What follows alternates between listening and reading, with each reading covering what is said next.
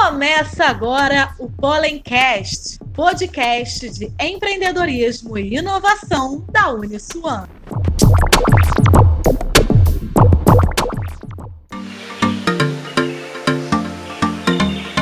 Fala galera, está no ar mais um episódio da série Bora Empreender do Pollencast. Essa série tem um patrocínio da ACIERD, Associação Comercial e Industrial do Estado do Rio de Janeiro. Bora lá!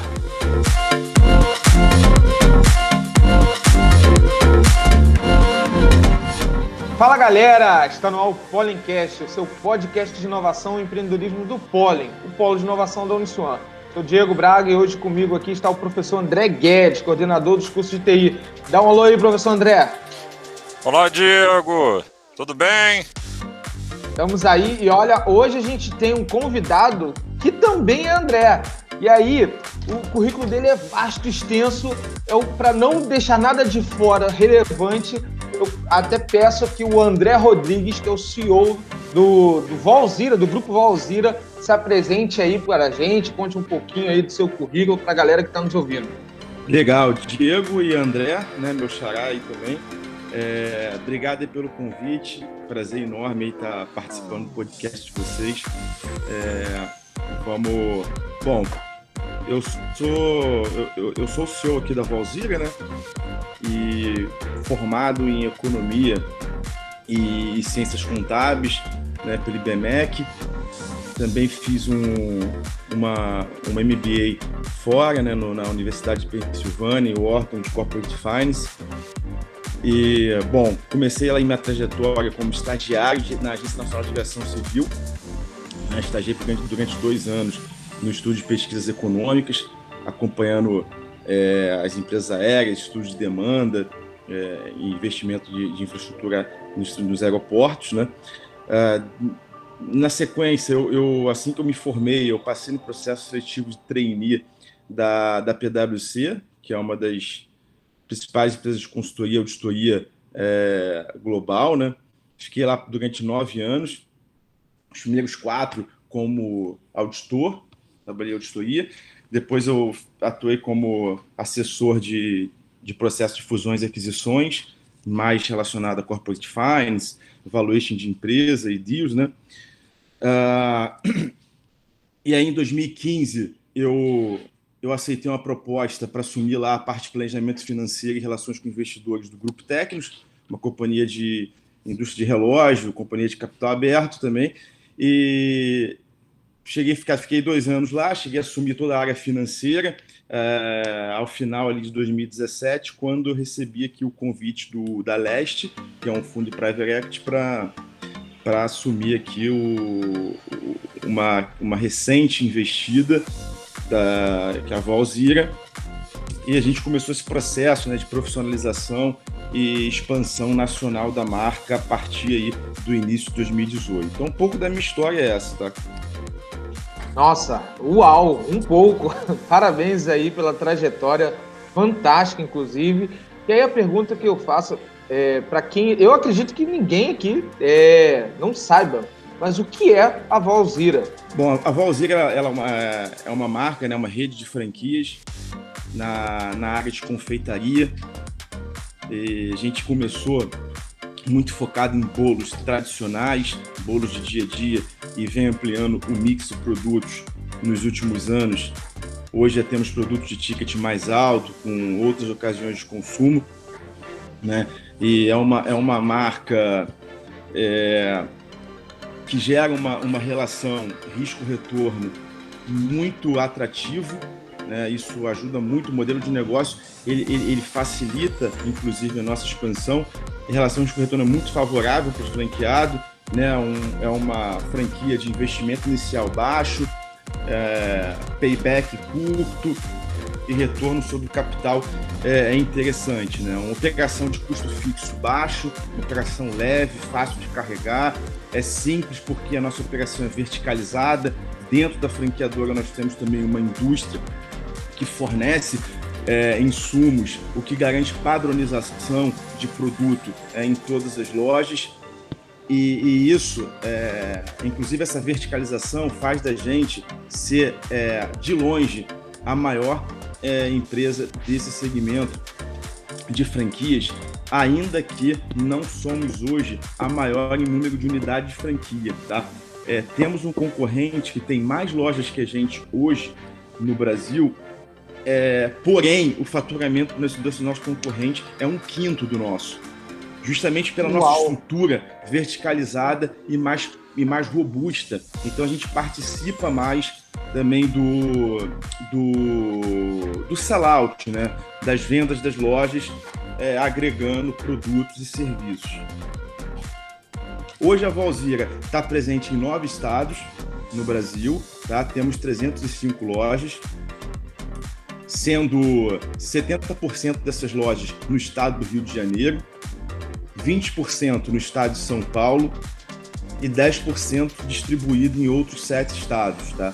Nós começamos um trabalho muito forte em São Paulo, já encerramos o ano passado com 60 operações é, no estado de São Paulo, tem aí muito para fazer, né? um estado que dá, a gente acredita que dá para fazer mais de 300 operações só no estado de São Paulo, uma vez que no Rio a gente já tem, tem quase 200 só no Rio de Janeiro, e, e a gente não percebe canibalização.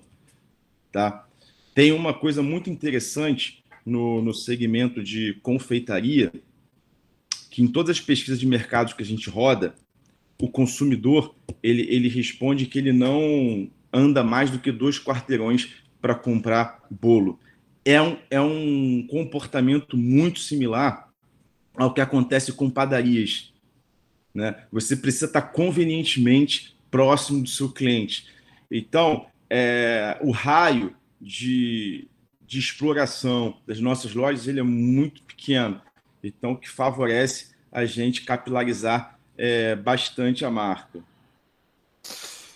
Olha, André, deixa eu lhe falar uma coisa. Você trouxe alguns elementos que eu fiquei surpreso aqui e positivamente surpreso. Como é que um homem do mercado financeiro decide sair do mercado financeiro e assumir como CEO de uma franquia, ou seja, uma franqueadora, na verdade. É lógico que tem um fundo de investimento por trás, mas como é que foi esse desafio, esse início? O que, é que você sentiu nesse momento? Rapaz, eu, eu sempre tive uma, um sonho muito grande de empreender, né? E, e eu sempre trabalhei em empresas muito grandes, uh, onde já não tinha mais muito é, para onde ir, né? É, empresas que não me satisfaziam assim profissionalmente é, e até mesmo meus meus objetivos assim de vida e da história que eu quero contar, né? E, e a oportunidade da Rosira fez muito sentido para mim porque era uma empresa que já tinha uma história muito bacana de sucesso, de empreendedorismo, mas ainda muito no início do que ela pode fazer. Então, e, e, e a combinação de eu é, vir para cá, né, na, na, na na, na, na, posição de sócio também e, e, e, adquirindo cada vez mais participação da companhia com o crescimento dela. Então eu vi uma grande oportunidade, um negócio que eu acredito é, de empreender para dentro, né?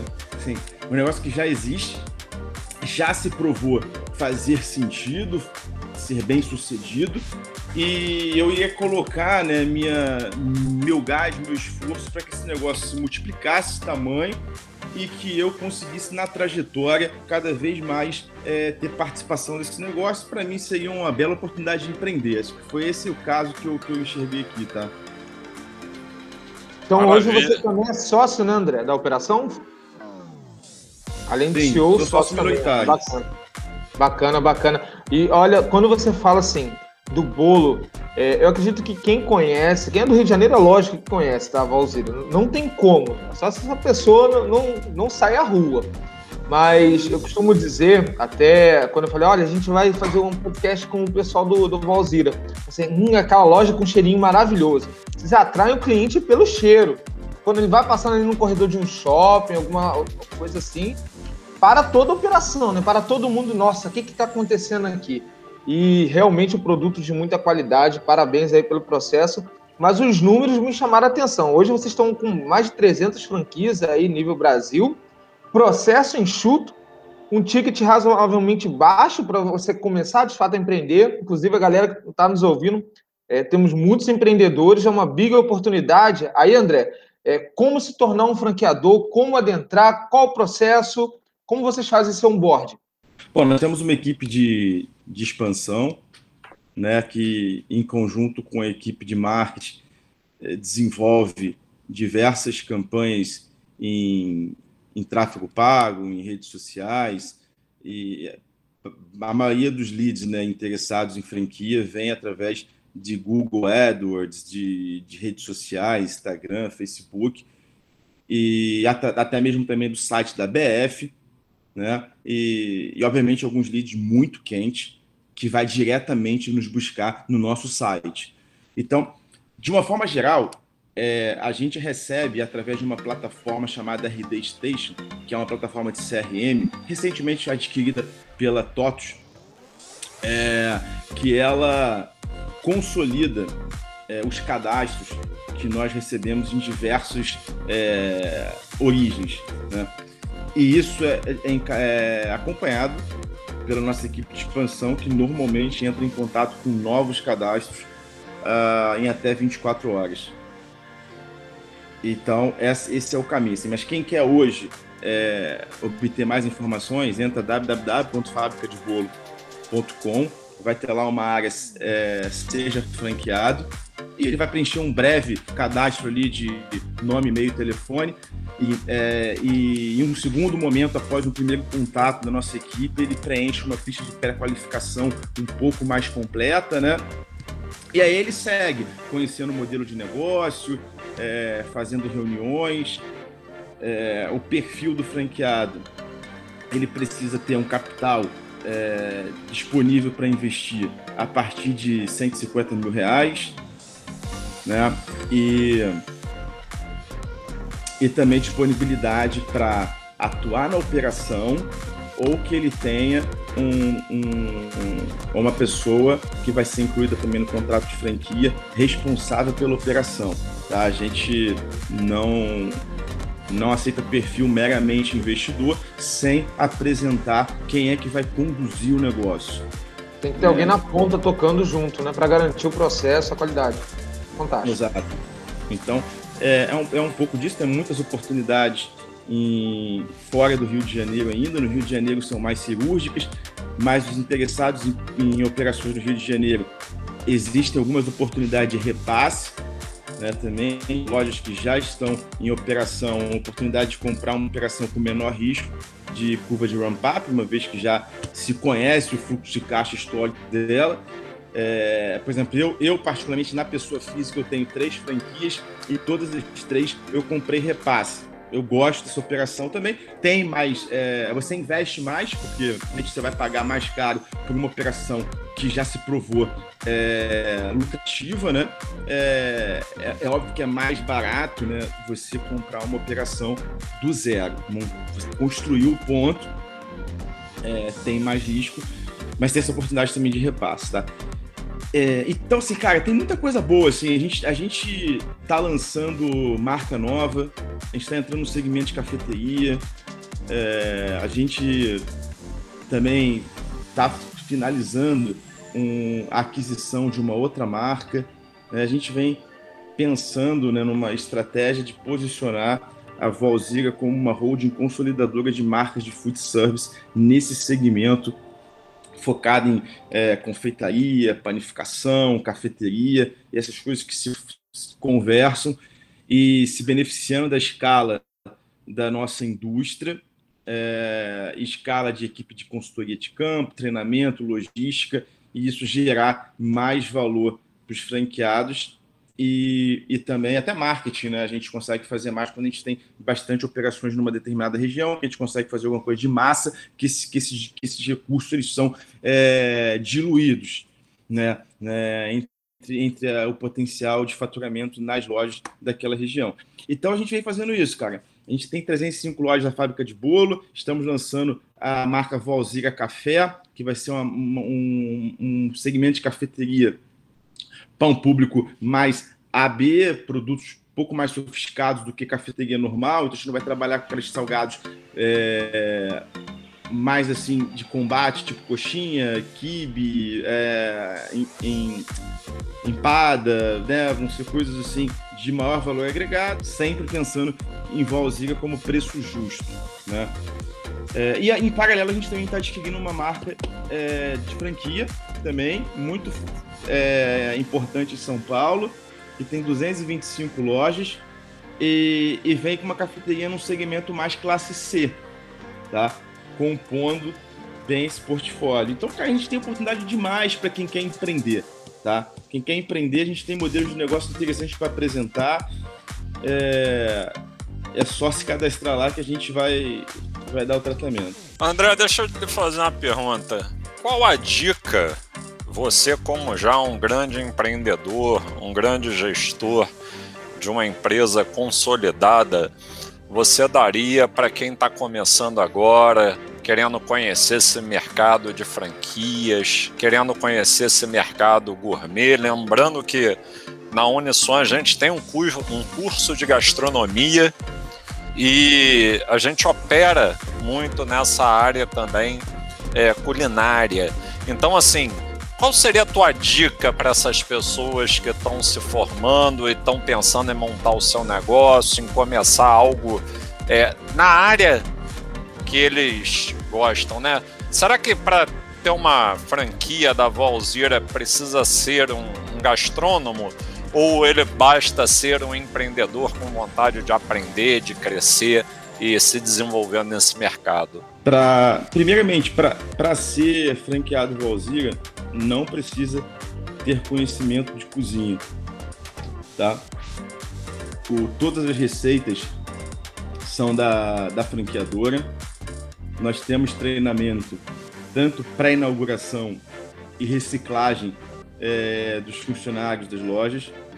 A gente, inclusive, gosta de franqueado que não tem experiência prévia em gastronomia, em confeitaria, porque ele vem sem vícios.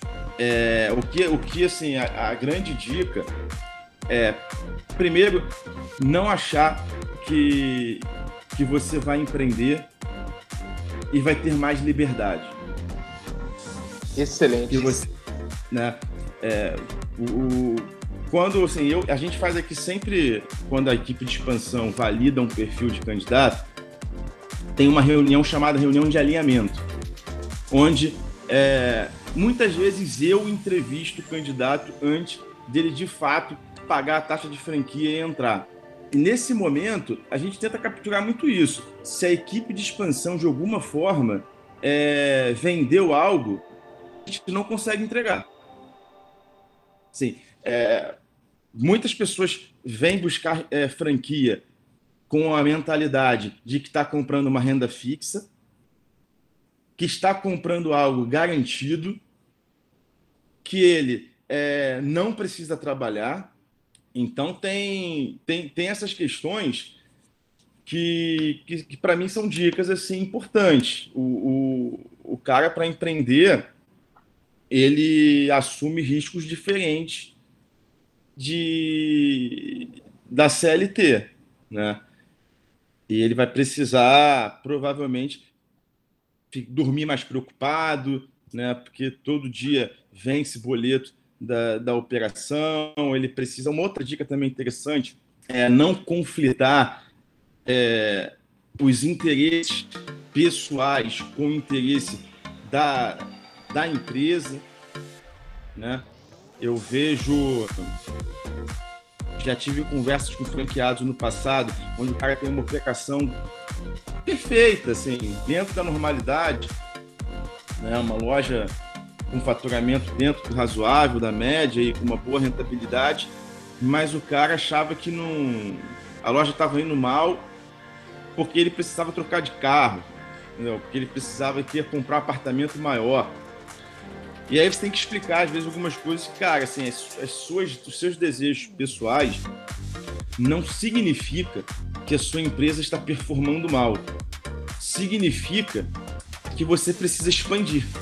É, então, assim, o que você precisa é vamos fazer mais operações para que você consiga ganhar escala é, para você alcançar seus objetivos pessoais. Entendeu? Então, às vezes, muitas vezes, incluir né, despesa pessoal no fluxo de caixa da loja é, é um pouco dessa cabeça, né, de diferenciar lucro. É, não entender. Muitas, algumas pessoas acham que o lucro da operação é o seu salário. Tem, tem tantos fatores, né, André? É, e assim, é. É, e aí o que acredito assim, ser um big desafio diário, porque o. Vocês, como o pessoal que tem a franquia, né? É, eles não são seus funcionários, mas eles seguem o seu padrão. E aí tem uma relação assim de uma. É um relacionamento mesmo, né? Intenso e à medida aí que você tem 305 franquias, vamos botar aí, cada um tem a sua própria, por mais que tenha uns que tenham mais de uma operação, são operações completamente distintas, porque cada território é um território, cada opera... números são totalmente diferentes do mercado e tudo mais. E imagino a, a complexidade de lidar cultura. A minha pergunta, na verdade, é que já até tinha anotado aqui, você falando faz todo sentido, é como fazer para que esse alinhamento de cultura consiga sair aí da sua operação como CEO para chegar lá na ponta da operação lá no franqueado. Como vocês fazem isso? Isso é, para mim, o grande desafio, né? A diferença de franquia para uma rede de loja própria é que se eu tivesse, por exemplo, gerindo as casas de Bahia, eu ia se eu tivesse uma performance ruim e uma loja mal conduzida, né? Sem é, com mau atendimento, putz, a cadeira rasgada, né? O que acontecia na Casa Bahia antigamente, né? Acho que foi uma grande turnaround também que está acontecendo Sim. na Via Varejo. É, enfim, você chega lá e você substitui as pessoas basicamente rescindindo o contrato de trabalho, né? Com com franqueado não é bem assim. É, com franqueado tem todo um processo administrativo de notificação, de né, é relacionamento. Então isso faz algumas coisas serem um pouco mais morosas.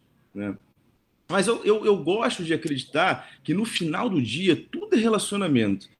Até mesmo, você imagina você gerindo 300 lojas próprias. Pô, qualquer coisa que der errado, você vai demitir o gerente da loja? Não, tu vai ter que conversar com o cara, dar feedback, esperar, ver se ele vai performar melhor. Aí volta. Tipo, se você demitir toda hora, gera um monte de, de custos trabalhistas para a empresa. Então, não é tão simples também ficar toda hora trocando gente.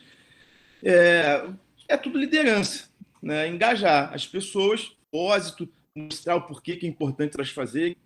Eu tenho hábito aqui de, durante a pandemia, a gente começou a fazer bastante isso, de, de lives periódicas com os franqueados, colocando todo mundo na mesma página, contando como é que está o resultado de uma forma geral, né? O, a gente mudou um pouco o modelo de suporte é, das, das lojas, em vez de o consultor ficar o dia inteiro na loja, ele hoje faz muito atendimento online, via Zoom e outras plataformas de videoconferência, ele consegue atender três, quatro franqueados no mesmo dia, então a frequência de suporte aumenta, né? É, e, e, e, a gente vem adotando alguns mecanismos também de, de, de conseguir atingir os colaboradores dos nossos franqueados, que no final do dia quem atende o cliente. Né? É, esses caras, sim, precisam né, é, estarem aí acompanhando a gente nas redes sociais para que, que eles entendam também é, aonde eles trabalham, né? O cara não trabalha na, na Valzira da Dias da Cruz, ele trabalha numa rede que tem 305 lojas, tem nove estados. Então esse cara, pô, ele, ele consegue até ter mais orgulho de falar onde ele trabalha. Então, e isso é importante. Então a gente está tentando cada vez mais usar mecanismos que é, não dependam do franqueado como intermediário da informação, tá? É, a gente está lançando aí o programa de excelência do Alzira, que vai é, ter um esquema de ranqueamento das lojas e premiação, é, enfim, diversas questões que acho que vai aumentar o nível de execução na ponta com premiação, inclusive, dos funcionários, né? Eu lembro que no, no carnaval de 2020, pré-pandemia, a gente estava no melhor momento de faturamento. A gente estava decolando no final, no, no, final de 2019, início de 2020, estava vendendo demais. Aí veio março, aquela, aquela queda, né? Então, no carnaval, nós fizemos diversas ações de marketing, tivemos um camarote também na, na Sapucaí, aonde eu, eu recebi diversos é, é, entradas para o camarote, para as pessoas assistirem ali o, o desfile. Então, o que eu fiz? Putz, em vez da gente ficar aqui para gente, distribuir para amigo, para namorado e tal, não, cara, eu, eu fiz assim, cara, quem são as lojas que estão melhores, assim, ranqueadas na, no ponto de vista dos nossos consultores de campo? É, e, e a gente pegou essas lojas e, e, e, distribuímos esses, esses camarotes para os funcionários. Uau! Imagina o funcionário. É. Olha, você ganhou um camarote pela performance. Não, e eu Uau. fui entregar o Abadá pessoalmente. A gente tirou foto. No meu Instagram tem várias fotos disso do, é, no carnaval do ano passado. Então, cara, é, é, é, isso, né? É dia a dia, cara. É trabalho de formiguinha, é cada ação e você, quando vai ver, a coisa acontece. Ah, André, já que você falou de Instagram, eu sei que a gente sempre faz isso no final, mas já diz aí pra gente qual é teu Instagram para poder seguir aqui agora, rapaz. Eu sigo o Valzir, agora eu vou seguir o André, pô. É, vamos lá. É, me segue aí que eu volto, hein? Eu sigo de novo. É André R underline Rod. André R underline Rod. É estranho, né? Porque o R depois do André é de Rodrigues. O Rod também é Rodrigues. É, foi, foi o que o Instagram sugeriu à é, época, né? Tem, tem esses nicks aí que são limitados. Mas olha, quando a gente fala de, de, de cultura, de alinhamento, é um desafio constante e nós temos essa percepção também por qual, qual o tamanho da própria Uniswan, com muitos alunos, colaboradores, funcionários, e o Pollen, é, através de startups, de empresas, e a gente já tem essa expertise, inclusive com o grupo Trigo, que é da Rede Espoleto e tudo mais, que é justamente isso. É, não é construir para, é construir com o colaborador na ponta. E a gente tem um trabalho muito bom lá, André, com eles, que é justamente ter todas as trilhas com o pessoal mesmo lá da operação, com quem está uhum. servindo, para não só diminuir o turnover da, das lojas e tudo mais, quanto nós entendemos que se engajarmos essas pessoas, o resultado vai ser diferente, essas pessoas vão estar mais motivadas. Inclusive, já faço aqui uma, uma provocação para a gente dar uma conversada depois, na sequência, porque acreditamos exatamente nisso, André é, o pessoal da operação, os colaboradores do franqueado, eles precisam estar com o mesmo alinhamento e com o mesmo propósito que você está aí na cadeira. Porque ah, uma frase, inclusive, que eu ouvi nessas palestras que a gente tem conduzido de um outro CEO foi o seguinte: a cultura organizacional é quando o CEO não está. O que todas as pessoas fazem quando o CEO não está. Essa é a cultura organizacional. Isso é uhum. é muito importante porque é o que a gente deixa na, no, no dia a dia. E aí, Uh, a gente sempre pergunta assim, tá, qual é o seu skin the game? Como você está? Eu vejo que, inclusive, o pessoal que está nos ouvindo agora, ele está numa das lojas, ele, inclusive, está aqui na operação, a gente consegue ver, e, e tem, inclusive, lojas. Então, você não só fala dela, acredita na operação e tem lojas. É, isso é um fator, assim, fundamental pra, de credibilidade mesmo, de autenticidade sobre, olha, o que eu falo que funciona, eu tenho porque funciona. É, isso é muito bacana, André, e parabéns aí pela, pela condução. A gente tem com, com os bons olhos a, a, não só a qualidade, quanto o, a força que vocês têm de empregabilidade. Eu gostaria que você falasse, não sei se você tem os números, de qual o tamanho hoje da força de, de empregos que vocês geram diretamente. A gente sabe que indiretamente é, é, é uma cadeia, é gigante. Mas diretamente, qual o impacto que vocês têm assim, de emprego, de, de renda, né? Que isso para a gente atualmente é um indicador fundamental, né? Ainda mais nesse acreditamos seu pós-pandemia, acreditamos que a gente já está saindo com a vacinação e com tudo mais. É, de forma direta, a gente tem um número aqui aproximadamente de 2 mil pessoas. Da indireta, realmente, eu não tenho esse número. É, mas e, e, é isso, né, cara? A cada, a cada nova loja que a gente abre, a gente diretamente emprega cinco pessoas. Né? E hoje na franqueadora nós somos pouco mais de 70. Uau! Uau! Muito bom! Deixa eu lhe fazer uma pergunta então, André. Diz pra gente aí, como é que você se sente enquanto pessoa, enquanto ser humano, não só é, fazendo a operação, não só sendo empresário, olhando números, mas conectando jovens a esse mercado de trabalho, conectando pessoas a oportunidades de melhoria de vida. Eu lembro aqui do, do falecido Maurício Vargas, do Reclame Aqui, ele teve conosco, e ele falava uma coisa que era muito legal. Eu prezo sempre pela qualidade, e a qualidade tem que começar por mim.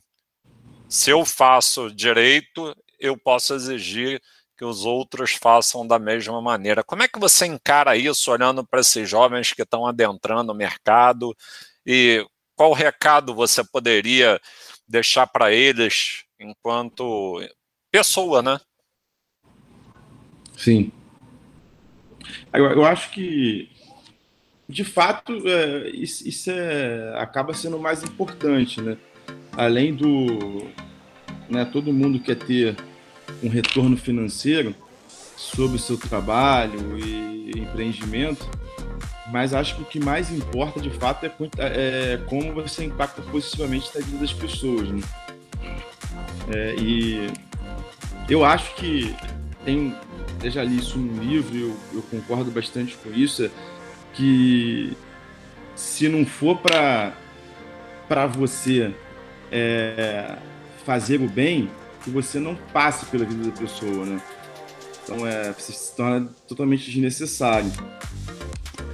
Eu, eu penso, cara, que eu venho observando um pouco da mudança de comportamento do jovem que está entrando no mercado de trabalho é, quando eu entrei aí há uns 15, 16 anos atrás.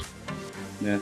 Eu tinha muito claro, há 15 anos atrás, que havia um percurso né? tinha um, uma trajetória importante e dura pela frente. Né? Eu até confesso que as coisas aconteceram muito rápido para mim, mas não é a tese, entendeu? E eu acho que hoje a gente está percebendo um, um, um, jovem querendo é, dá saltos maiores que que a perna, né? Então, esse cara não, não se consolida ainda na entrega de resultado, mas se frustra muito rápido não ter o reconhecimento. É, é, eu acho que as pessoas precisam entender que que o reconhecimento ele vem com o tempo. Né? Você precisa é, subir um degrau a cada dia, é, mostrar maturidade, entregar resultado, ser relevante, ser quase que insubstituível, porque as coisas vão acontecendo. Entendeu? Eu acho que eu estou vendo pouco isso hoje em dia e as pessoas que ainda guardam essas características e estão indo muito bem. Né? É, eu percebo que tem algumas pessoas que ainda entram vestindo a camisa, é, entendendo o, os objetivos da empresa e, e se antecipando às demandas da, do, do, do, líder imediato. Né? Tem, tem pessoas aqui que pode ter 20 anos que. E a gente preza muito isso aqui. É, as pessoas. Cara, tem que mandar embora, entendeu? Tem que vai para casa descansar, porque as pessoas não vão embora ficam querendo entregar, fazer, fazer, porque estão muito preocupadas com, com o resultado, entendeu? Isso. O engajamento, né? É, o engajamento. E, e eu acho, cara, que está acontecendo um negócio também no, no. Acho que foi um boom das redes sociais, que tem até um pouco de malefício isso. Esses os influenciadores digitais estão meio que de alguma forma criando um ambiente de que todo mundo pode fazer cursinho e ficar milionário. Assim, é que é quase que assim, estão colocando o como se fosse um idiota quem trabalha. Entendeu? Quem dá duro, Exato. quem traz. Quem, tipo, ah, porra, você vai ficar trabalhando para uma empresa de carteira assinada e ganha esse salário, não sei o quê. É, aí ele vai e mostra um cara de Porsche que, tipo, tá na praia, não sei o quê. E, cara, eu acho que os jovens estão ficando meio perturbados com isso, não entendendo que, que isso não é verdade. Entendeu? Que, que existem vários casos de sucesso que começaram de baixo mesmo, dando duro, trabalhando. É que a pessoa só mostra o, o, o lado negativo do trabalho, né? Não, exatamente. E, e exato. Pessoa, tô, costumo dizer, inclusive, todo dia acorda um oportunista e uma pessoa que quer ganhar dinheiro fácil. Quando os dois se encontram, dá negócio. É. Galera, é. não existe dinheiro fácil. Não existe.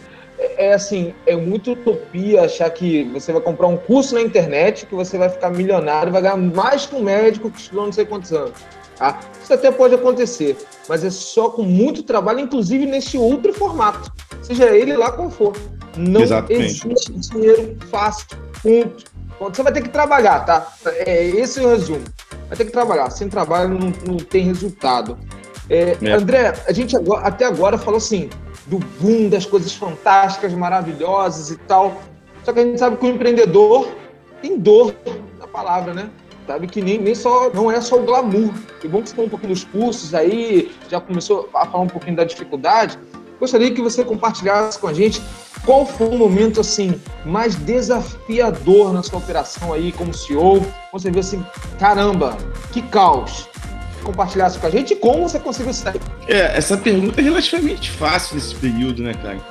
É, quando a gente viu aí em abril as vendas caírem 70%, é, isso ali foi, né, foi de fato, é, como eu falei, eu quando eu vim para cá eu enxerguei isso como uma grande oportunidade de, de construir, né, dar continuidade, na verdade, de um negócio muito bem montado, muito bem sucedido. E, e, assim, o nosso negócio ele era muito, né, até pré-pandemia, ele muito pautado em, em, em vendas de balcão. Então, quando essa pandemia veio é, restringindo né, o fluxo de circulação de pessoas na rua, é, algumas lojas precisando fechar, então teve bastante desafio aí para conseguir fazer a mentalidade é, virar rápido para as vendas online.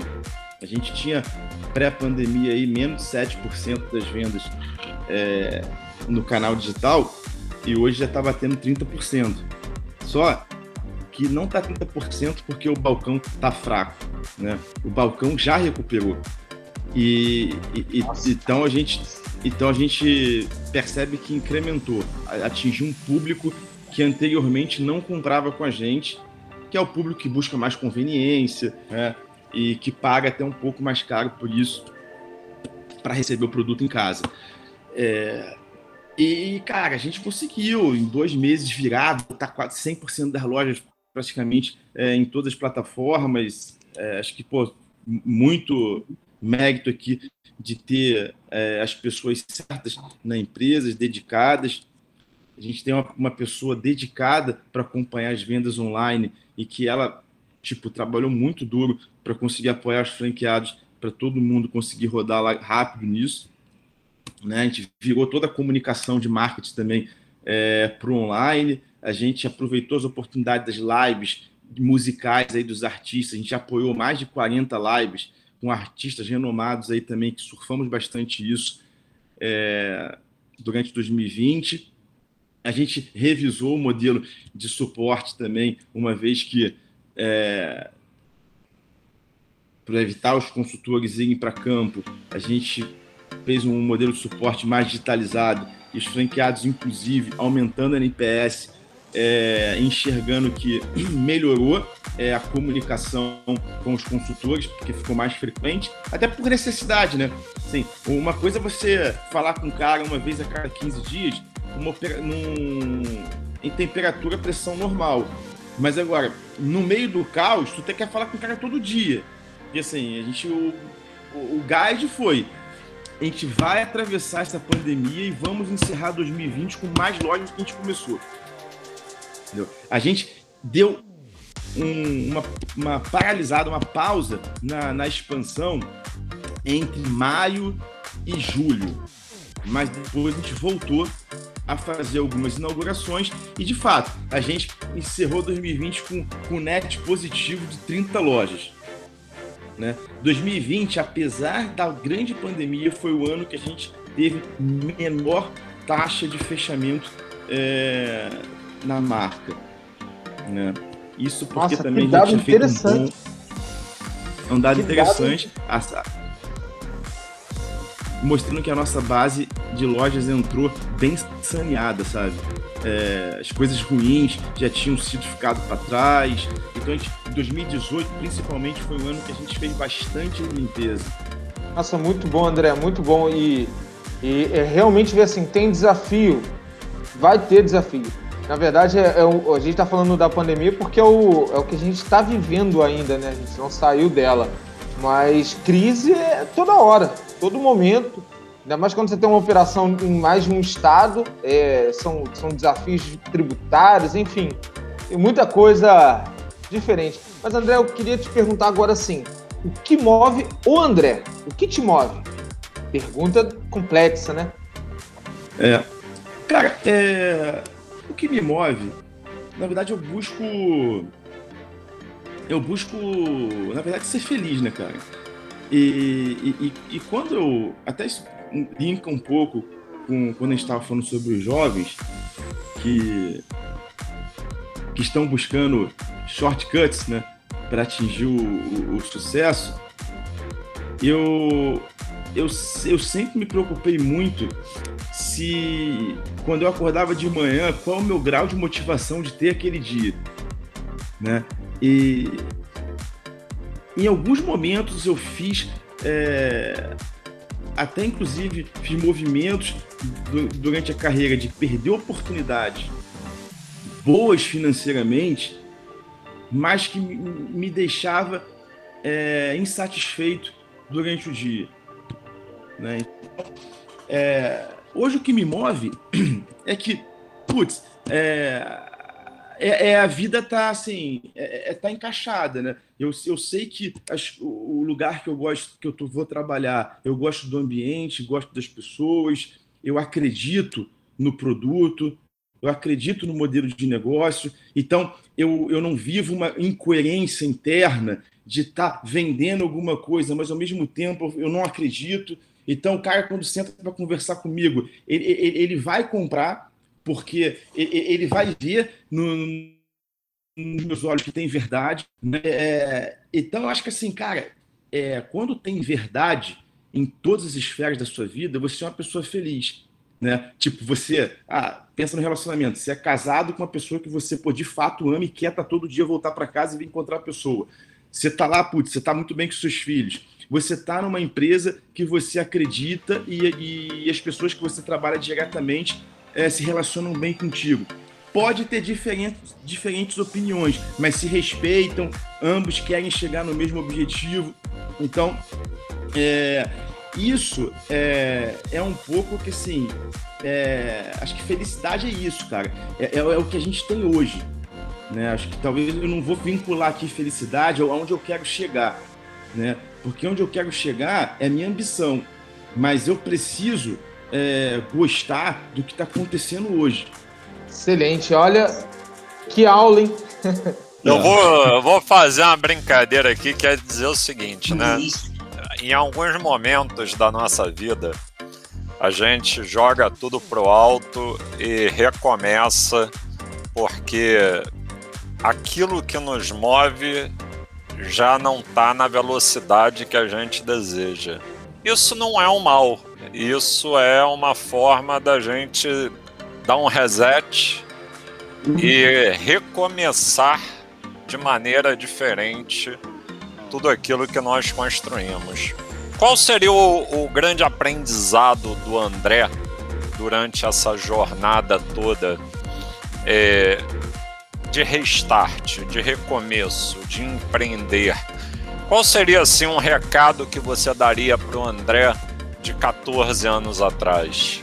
Primeiramente, isso é uma coisa que eu uso. Tenho duas filhas, uma de quatro, outra de três anos, e eu já desde então eu já aplico esse essa cultura de educação, né? É um ambiente onde é permitido errar, tá? Assim, eu na minha liderança, seja na empresa, seja em casa, eu não, de forma nenhuma, eu vou punir quem errou. Entendeu? É, eu vou punir má intenção.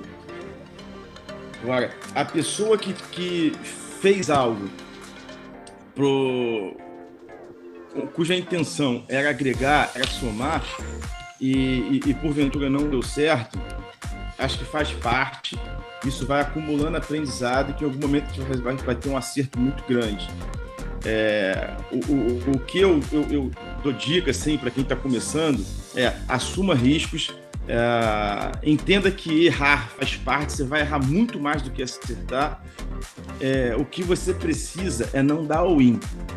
Né? Você não vai colocar é, muito, muito, uma posição muito grande no risco. Você precisa dosar os seus riscos né? Testa pequeno, vê o que errou, aí pivota, aí bota um pouco mais de, de peso na mão, à medida que você vai tendo confiança, mas vai entendendo que essas frustrações no meio do caminho são normais, né? E, e uma outra coisa é paciência, né? Paciência. Eu faço gestão de uma empresa que tem fundo de investimento, né? Que quer crescimento acelerado e não é fácil tolerar é, prazos de empresa. Né? É, a, gente olha, a gente olha, a bolsa de valores, o gráfico ele vai, às vezes vai de uma hora para outra muito rápido para cima, né? ou para baixo também. Só que a empresa muitas vezes ela está seguindo a trajetória dela. É, e os preços eles embutem expectativas muito antes das coisas se materializarem, que vão se materializar ou não. É, eu sempre falo que a empresa tem prazo da empresa. Né? Você vai lançar um novo produto, eu lanço um novo produto, na semana seguinte já estão me perguntando como é que está a performance dele. Eu falo, caramba, calma, ainda estou testando em 10 lojas, depois 20, 30. Nem, o rollout demora seis meses às vezes. Então, é, é um pouco. Né, tem um desafio de você convencer o franqueado, botar. É, isso não é entendido muitas vezes para quem não está na ação. Né? É, e isso é normal também, um jovem que. Que cara vai querer abrir empresa e, e, ele vai ficar chateado. Porque, putz, tem um ano que eu abri minha empresa e não estou ganhando dinheiro. Às vezes vai ficar cinco anos sem ganhar dinheiro. Né? No livro da Cartas de Bezos, da, a Amazon ficou uma década dando prejuízo porque ele queria construir a Magazine Luiza também. Ficou, era uma empresa considerada um lixo há 10 anos atrás mas todo um trabalho que foi sendo desenvolvido que quando o negócio acontece, vai assim e todo mundo vai falar que foi de repente, foi sorte. Mas só que foi um monte de, de quadradinho que foi preenchido, que as coisas às vezes, cara, quando, dá, é, quando elas se encaixam, a empresa dá um, um salto de crescimento importante de uma hora para outra. André, você diria que essa sua análise aí é por conta de naturalmente sermos muito imediatistas e aí nós como empreendedores mesmo, é querer o curto prazo, é querer o caixa, pagar o final do mês, ter o resultado, pagar o boleto, esquece, por exemplo, da visão do Bezos e também da Magazine, que é o de longo prazo.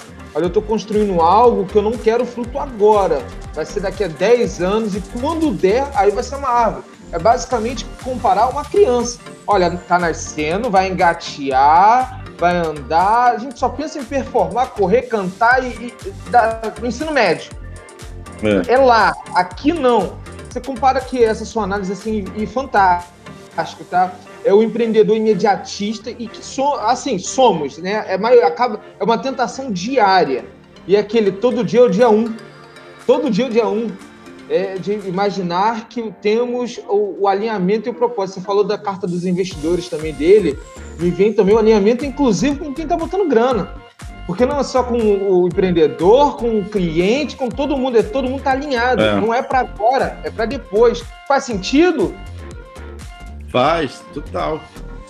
É, faz sentido com nossa cultura imediatista e, e também faz sentido com as decisões que as pessoas tomam para suas vidas baseado no que elas querem ter materialmente e não no propósito, né? Um caso importante também é um caso legal é a Nubank, né? A Nubank também bateu aí 40 milhões de, de contas, ainda não rentabiliza isso, continua investindo bastante. Agora teve um aporte na, acho que na quarta rodada aí do Warren Buffett, agora botando dinheiro na, na Nubank. Então, provavelmente o velhinho está vendo algum valor Exato. nisso no futuro. Né? É, e assim, eu acho que é assim, né, um bom um case de sucesso brasileiro também. E, e, que as pessoas têm um propósito, né? O propósito ali não é ganhar dinheiro no curto prazo, é transformar é, o sistema financeiro brasileiro, global até, porque já tem o Nubank no México e outros países também vizinhos aqui já estão acelerados em abertura de conta e, e emissão de cartão de crédito.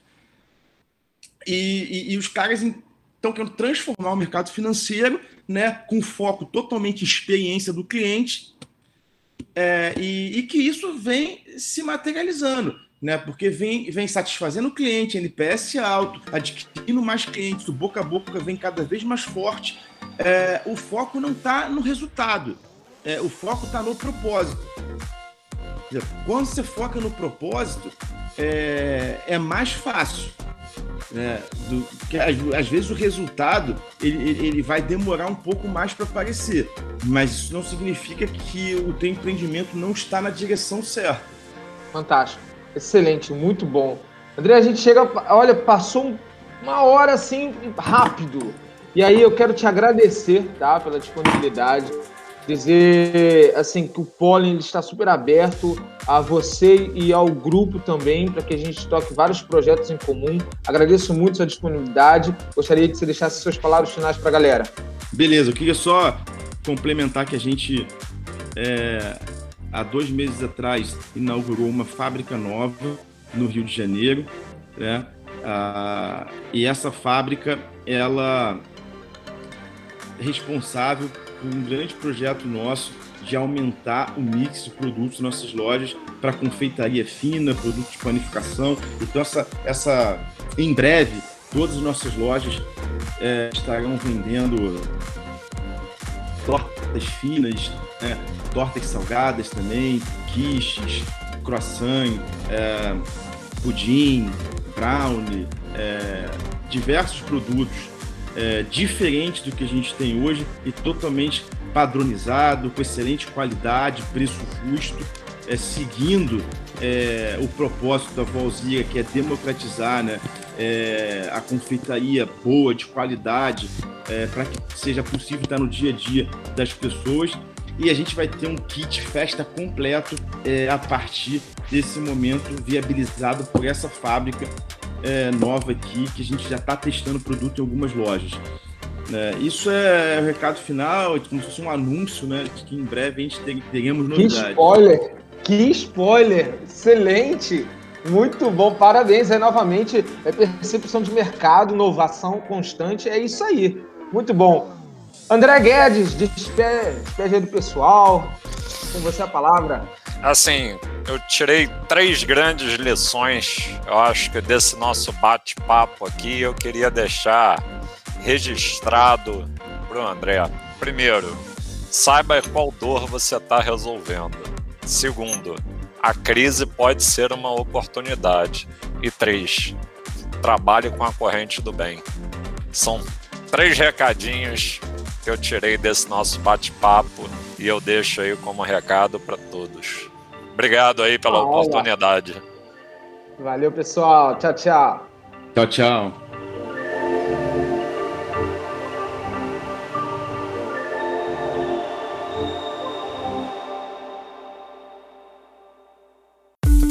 Você ouviu o Pollencast, podcast de empreendedorismo e inovação da Uniswan.